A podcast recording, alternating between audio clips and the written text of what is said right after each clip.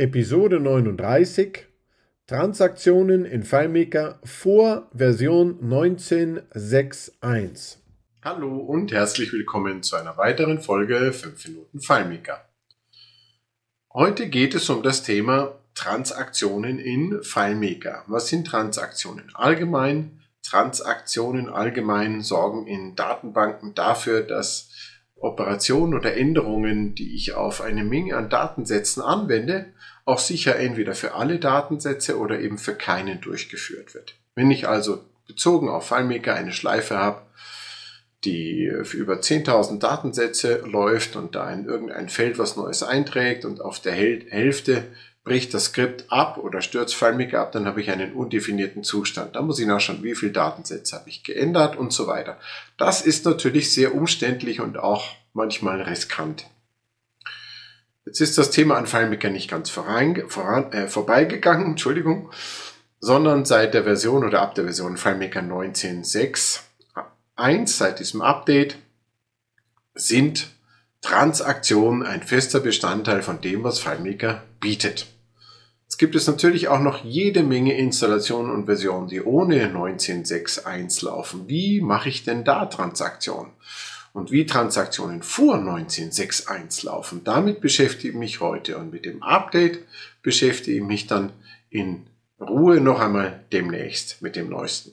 Also, was mache ich, wenn ich FileMaker 18, 17, 15, 16, egal was, wenn ich eine ältere Version draußen laufen habe und ich möchte dort Transaktionen durchführen? Ich nehme ein Layout, auf dem ich deaktiviere in den Layout-Einstellungen Datensatzänderungen automatisch speichern. Diesen Haken nehme ich weg. Der standardmäßig, standardmäßig nämlich gesetzt. Und dann muss ich, wenn ich einen Datensatz ändere, diesen bestätigen mit einem Dialog, sonst wird der Datensatz ganz FileMaker untypisch eben nicht gespeichert und geschrieben. Und zwar der Dialog, wollen Sie die Änderung an diesem Datensatz speichern, nicht speichern, abbrechen.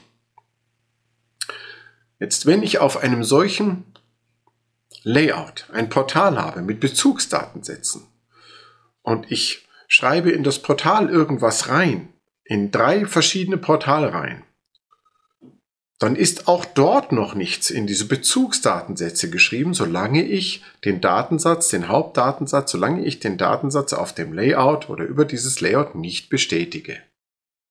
Das erlaubt mir, transaktionsgleiche Vorgänge in FileMaker auch vor 19.6.1 zu realisieren. Nämlich indem ich eine Schleife laufen lasse, ähm, indem ich ein Stopp, indem ich ein Layout dieser Art verwende bei dem ich eben die Datensatzänderung bestätigen muss.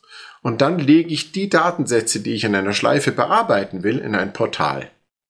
Und dann muss das Portal halt entsprechend lang sein, entsprechend die, die Bezugsdatensätze, äh, nicht das Portal lang im Layout, sondern die Bezugsdatensätze, die ich über das Portal ansteuere, die müssen eben entsprechend viele Datensätze zeigen, die, die ich ändern will, und dann kann ich eine Schleife darauf anwenden und über dieses Portal laufen lassen. Und erst Erst wenn ich, nachdem die Schleife gelaufen ist, über 10.000 Datensätze, erst wenn ich diesen Datensatz bestätige, dann wird er auch geschrieben und erst dann werden die Bezugsdatensätze geschrieben. Das heißt, wenn ich zwischendurch das Skript abbreche und ich bestätige dann den Datensatz nicht, ich gehe auf Abbrechen oder wenn mir zwischendurch FileMaker abschmiert, ist nichts passiert, solange ich den Datensatz nicht bestätige.